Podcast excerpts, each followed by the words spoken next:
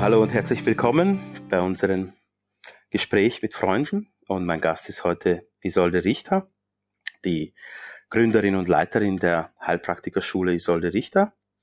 Hallo Isolde. Ja, hallo. Ich so. freue mich, dass ich da sein kann.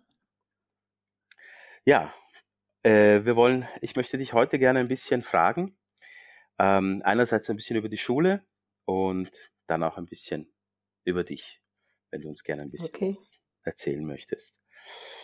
Ja, kannst du ein paar Worte zur Schule erzählen? Wie fing das alles an? Die Schule ist ja jetzt 30 Jahre alt ähm, und das ist auch noch eine, eine lange Zeit. Wie fing es alles an? Ja, es fing eigentlich ohne Planung an, muss ich sagen.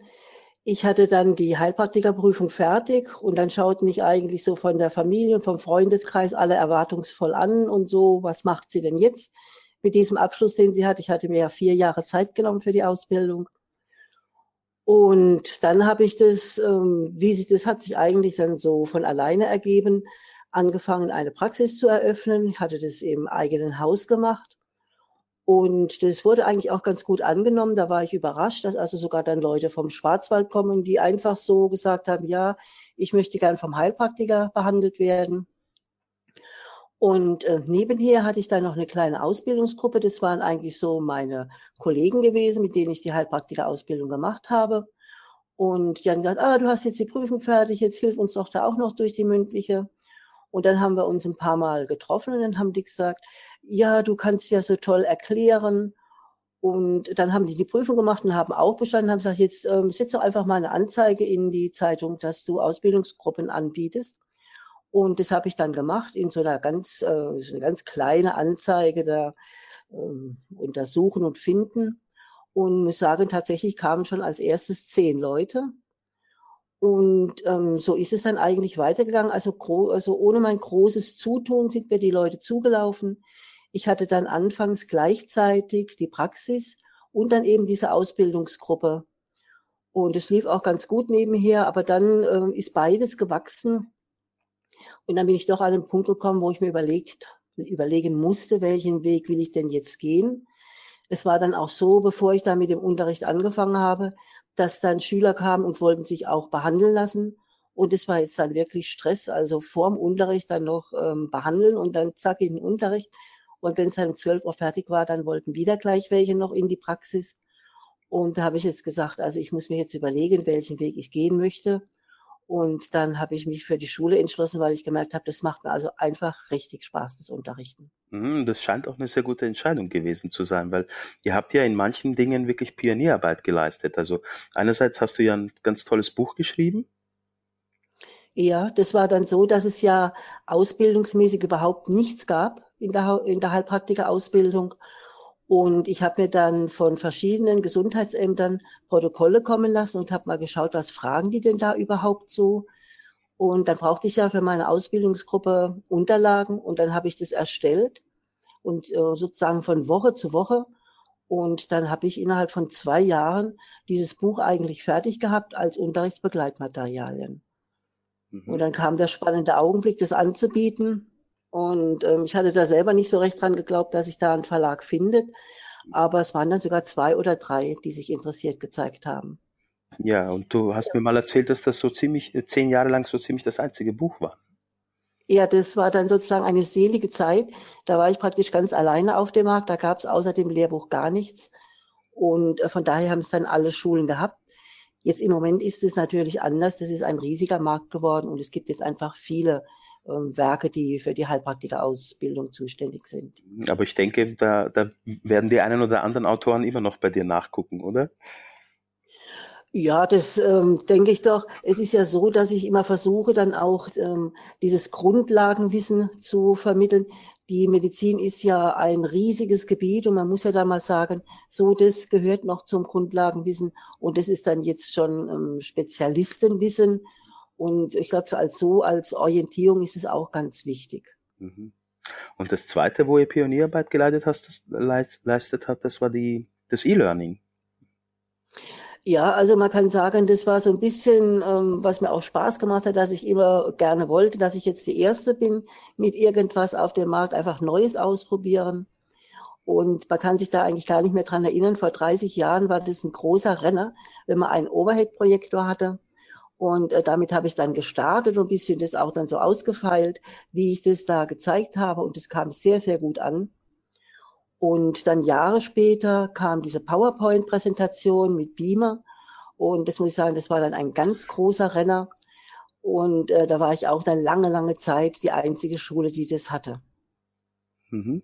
Und wie kam dann die Idee zum E-Learning? Die Idee zum E-Learning, die kam eigentlich über meinen Sohn, dass der ähm, ist, der ist Diplom-Informatiker und der hat mir dann erklärt, einmal du brauchst eine Homepage und ähm, du brauchst ein Forum. Ich wusste eigentlich alles gar nicht, was das so wirklich ist und sagte, nee, nee, nee, das brauche ich nicht. Meine Kurse, die laufen so gut. Äh, warum soll ich das machen? Aber er hat sich dann da nicht ausbremsen lassen und hat es einfach gemacht und hat es mir immer wieder gezeigt. Ach, guck mal, toll, da mit dem Forum. Und dann habe ich da auch Lust bekommen. Und dann ist es auch so langsam gewachsen. Und dann hat er angefangen, dieses E-Learning ähm, zu programmieren. Und es war eben dann auch lange Zeit das Einzige, was es auf dem Sektor gab. Und ist es eigentlich in dieser Komplexität, wie wir es jetzt haben, immer noch. Mhm. Ganz toll. Und was bietet ihr heute alles an? Also ihr habt ja ein ziemlich reichhaltiges Angebot. Ja, wir haben so diesen Schwerpunkt natürlich Gesundheit und ähm, da bieten wir dann den Heilpraktiker an, auch den Heilpraktiker für Psychotherapie, Tierheilpraktiker und äh, sehr viele Beraterberufe, also Gesundheitsberater, Ernährungsberater, Burnout, Wechseljahre. Und es ist auch ein Angebot, das wir ständig erweitern, immer je nachdem, was so an uns herangetragen wird, was die äh, Schüler sagen, das und das würde uns noch interessieren. Mhm. Und ihr habt ja auch eine sehr hohe Zufriedenheit. Ihr habt jetzt den, äh, vor kurzem einen Preis gewonnen. Ja, das stimmt. Bei Fernschulcheck, da haben wir den ersten Preis gewonnen. Das hat uns riesig gefreut. Und ich kann sagen, das ist einfach auch unser größtes Anliegen, die Zufriedenheit der Schüler. Weil ich auch denke, wenn die Schüler zufrieden sind, das ist einfach der wichtigste Multiplikator. Die erzählen das auf Kursen, die erzählen das Freunden, Bekannten. Und von daher kommen dann sehr viel, wenn nicht sogar der größte Teil, einfach wieder zu uns über Mundpropaganda. Mhm. Und wenn jemand zu euch kommt, wenn jemand euch noch gar nicht kennt, was, was erwartet ihn da? Kannst du das in so ein, ein paar Worten zusammenfassen? Ja, also ähm, wie meinst du jetzt, wenn er es auf der Homepage sucht, was er da ja, findet oder? Ja, ja also wenn also jemand sagt, wenn jemand sagt, ich möchte Heilpraktiker werden, ähm, wie nehmt ihr ihn sozusagen unter die Fittiche? Ja, also dann geht erstmal eine ausführliche Beratung los, weil wir ja herausfinden müssen, welcher Lerntyp ist er. Wir haben also den selbstständig Lernenden für die Fernschule individuell und der, der lieber so geführt lernt und von Woche zu Woche ein Lernhäppchen haben möchte, dass er durcharbeiten kann, für den ist dann die Online-Abendschule das Richtige, weil er da wie bei einer Vorortschule auch den Unterricht hat, sieht die Dozenten und bespricht den Stoff einfach mit Hilfe des Lehrers Schritt für Schritt. Mhm. Und ihr begleitet ja die, die Schüler dann auch bis zur Praxisgründung. Ist das richtig? Ja, also wenn dann der Schüler die Prüfung bestanden hat, dann, wir sind ja nicht nur eine Heilpraktiker, sondern auch eine Therapeutenschule, dann kann er bei uns erstmal Praxisgründung des Webinar belegen und dann biet, äh, findet er noch ein ganz breites Ausbildungsangebot über Homöopathie, Heilpflanzenkunde, TCM, also Akupunktur, sehr, sehr viel. Und es ist dann auch immer in übersichtliche Blöcke gepackt, so dass er nicht jetzt gleich sagen muss, jetzt fange ich die Homöopathie oder die TCM an. Und das sind jetzt mal 5.000 oder 6.000 ähm, Euro, die ich da investieren muss. Und dann kann ich da gar nicht mehr raus aus diesem Vertrag, sondern er kann immer blockweise was buchen und dann kann er sehen, passt mir, dass ich weitermache. Es kann ja irgendwas Unvorbereitetes ähm, kommen, also dass einer krank wird in der Familie oder irgendwas mit dem Arbeitsplatz ist. Dann kann er immer auch pausieren und kann diese Blöcke dann später belegen, wenn es ihm zeitlich passt. Mhm. Okay. Und ähm, was heißt das für dich? Wie sieht bei dir ein Tag aus? Wie, du hast ja auch keinen gewöhnlichen Beruf. Wie, wie, kann, wie muss man sich das vorstellen?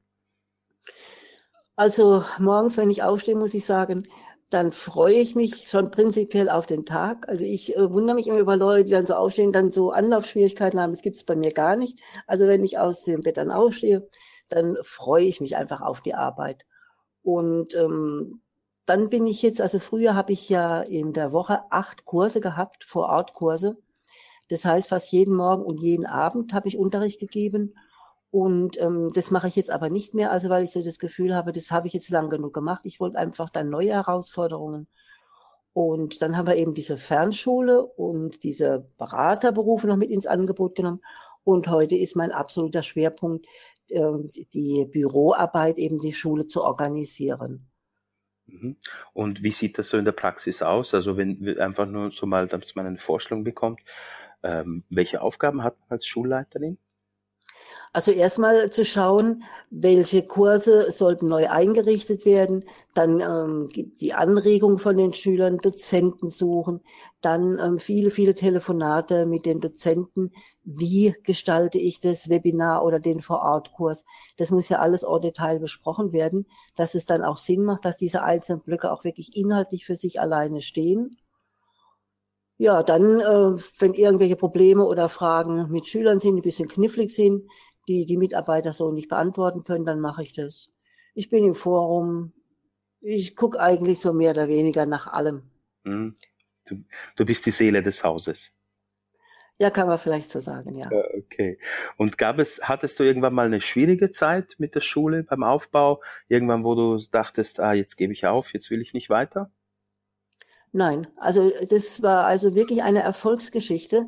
Ich habe angefangen mit dieser kleinen Arbeitsgruppe. Das war ein halbes Zimmer, das ich da hatte mit einem großen Tisch. Und ähm, als nächstes, als ich gesehen habe, es kommen immer wieder Interessenten, dann habe ich das ganze Zimmer genommen. Und dann habe ich, ich bin praktisch am An- und Umbauen, seit ich mit diesem Beruf angefangen habe, also seit 30 Jahren. Und mittlerweile haben wir jetzt zwei große Häuser, die durch einen Gang miteinander verbunden sind. In dem einen Haus ist die Fernschule und in dem anderen ist die Tagesschule. Mhm. Und, und du hast ja, also es sind ja sehr viele Schüler bei euch. Ich glaube, die Zahlen gehen in die Tausenden. Und ähm, hast du, hast du so etwas, siehst du das, was du machst, deine Arbeit, ein bisschen wie eine Lebensaufgabe? Hast du so eine Lebensaufgabe, die du formulieren könntest? Ja, also das würde ich auf jeden Fall als Lebensaufgabe sehen. Mhm. Das äh, war schon damals, als ich die Protokolle gesammelt habe. Und da habe ich dann auch Zugang gehabt ähm, dazu, was Heilpraktiker so für Fehler machen. Da äh, habe ich dann geschaut, äh, wo dann Patienten geklagt haben. Und ähm, das hat ja, wenn sich nun mal ein Heilpraktiker ehrt, ganz furchtbare Konsequenzen. Und da habe ich für mich beschlossen, also ich will eine wirklich gute ähm, Ausbildung anbieten und die Schüler sollen dann wirklich auch verantwortungsvoll in diesen Beruf gehen. Und ich glaube, das ist mir eigentlich auch gelungen. Also da sehe ich einmal die Aufgabe, wirklich eine gute äh, Ausbildung anzubieten in jeder Hinsicht. Also nicht für die Heilpraktiker, auch für die Tierheilpraktiker und für die Beraterberufe. Und einen anderen Schwerpunkt sehe ich da drin, dass auch wirklich die Schule gut läuft. Einfach, wir sind jetzt so 12, 13, 14 Leute im Büro und äh, für viele ist dieser Beruf ja auch ganz wichtig für die Familie, für die Einkunft für die Familie. Also das ähm, ist für mich einfach auch wichtig, dass die, ähm, wir haben jetzt da Männer und Frauen, die sich so engagieren, dass die auch wirklich einen Beruf haben, der sicher ist. Mhm. Und du hast ja wirklich mit ganz vielen Menschen zu tun. Ähm, gibt es irgendeine menschliche Eigenschaft, wo du, sag ich mal, den Kopf schüttelst, wo du sagst, also wo du das innerlich, sag ich mal, vielleicht am wenigsten verstehen oder tolerieren kannst? Also wir haben auch manchmal sehr, sehr schwierige Schüler, sehr fordernde Schüler. Mhm. Aber ich muss sagen, das sind eigentlich meine Lieblingstelefonate, weil das, weil mich das wirklich fordert. Also wenn ich jetzt so nur so Beratung hätte oder so, das würde mir jetzt gar keinen Spaß machen, sondern wirklich, wenn es die kniffligen Geschichten sind, dann kommen dann die Mädchen schon mit dem Telefon immer gleich zu mir, weil sie wissen, das ist jetzt ein Fall für mich. Und das mache ich dann auch gerne. Also das fordert einem einfach. Also und das ist, ist manchmal, also manche Kursteilnehmer sind richtig tough, muss man sagen. also ja. Gut, ja. Ja, dann hast du auch eine tolle, tolle Herausforderung. Und ähm, wenn, wenn die gute Fee jetzt zu dir kommen würde äh, und die sagt, okay, du hast einen Wunsch frei, du kannst etwas an der Welt verändern, was würdest du an der Welt verändern? Ach, an der Welt gleich. Ja, wir, wir geben uns nur große Ziele, Isolde. Was? Wir geben uns große. Vielleicht, dass man einfach mit Anstand und Achtung miteinander umgeht und die anderen so, wie sie sind, wertschätzt und nicht von vornherein irgendwie abtut oder gar aggressiv oder. Mhm.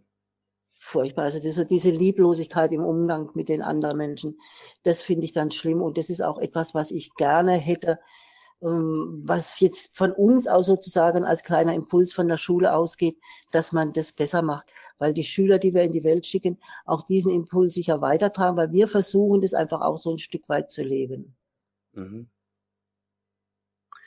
Gibt es irgendeine berühmte Persönlichkeit, die dir besonders sympathisch ist?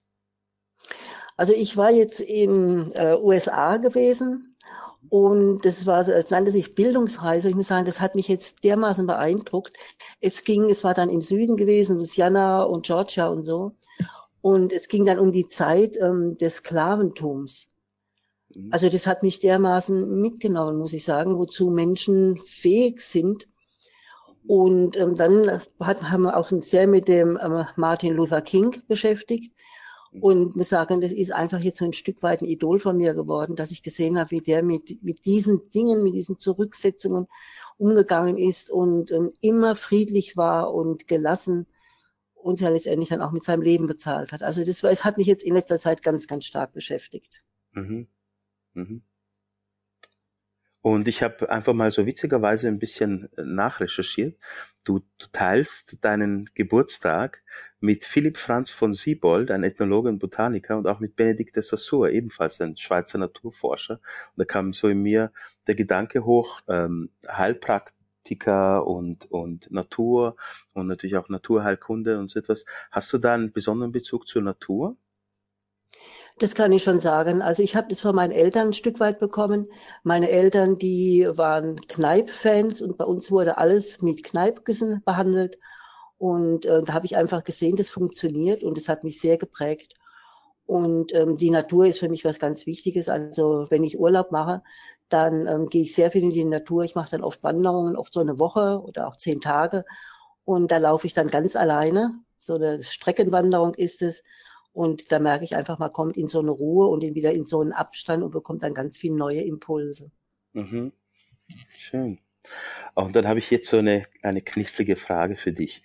Wenn, wenn wir den menschlichen Körper uns ansehen, gibt es ja ganz, ganz viele Organe und Teile in diesem Körper.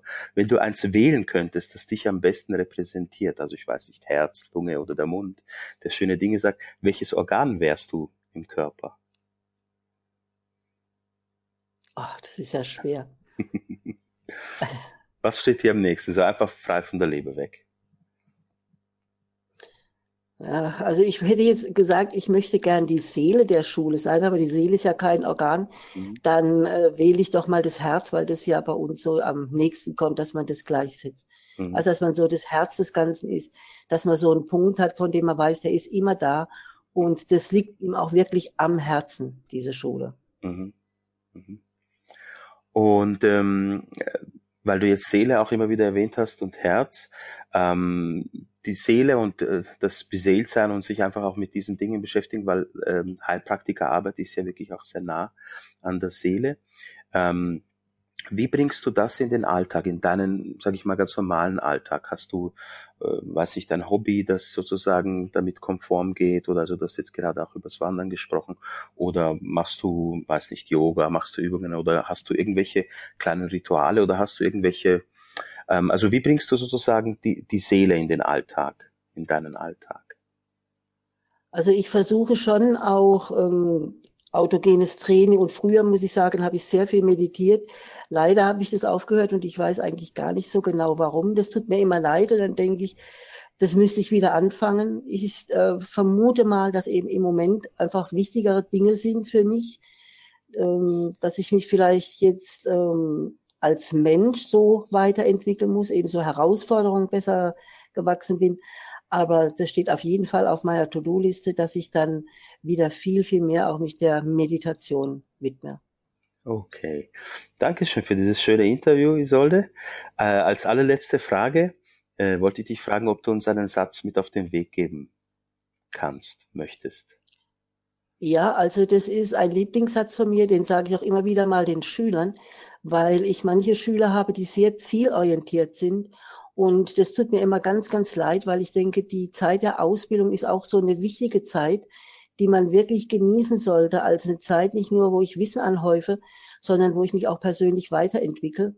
Und ähm, das versuche ich auch selber so ähm, umzusetzen, dass ich jetzt nicht nach dem Ziel schaue, sondern wirklich sage, der Weg ist das Ziel. Ich gucke, was begegnet mir jetzt und versuche nicht irgendwas jetzt, was weiß ich, die Schule noch größer zu machen oder noch mehr Umsatz oder so. Eben ähm, wirklich zu schauen, was kommt auf mich zu, was erwartet die Welt sozusagen von mir. Also von daher nach dem Weg rechts und links zu schauen. Mhm. Okay, danke schön. Danke, Isolde. Ja, gerne. Dann auch einen großen Dank an, an euch, an die Zuhörer und wir hören uns das nächste Mal. Tschüss. Tschüss.